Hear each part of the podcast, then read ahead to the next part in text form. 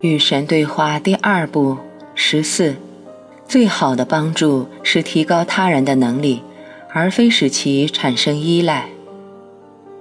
尼尔，我被你搞糊涂了。我们能回过头吗？有些说法好像是自相矛盾的。我听到你说，有时候对别人最好的帮助是别去打扰他们。然后我又听到你说，如果看到有人需要帮助，千万要伸出援手。这两句话似乎有冲突。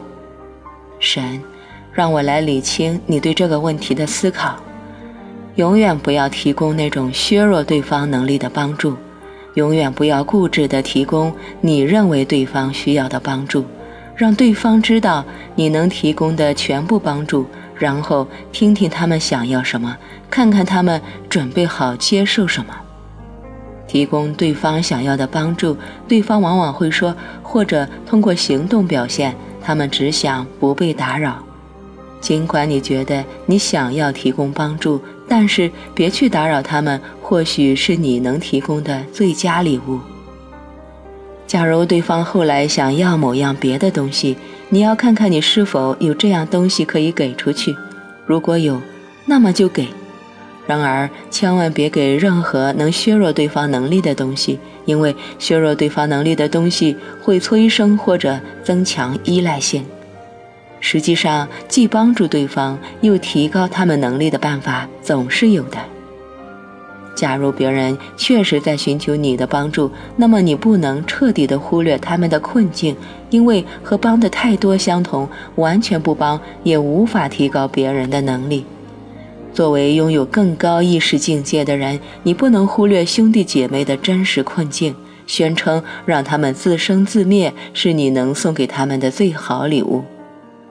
那种态度是最严重的自大和傲慢，它只会让你。为自己的无动于衷感到心安理得。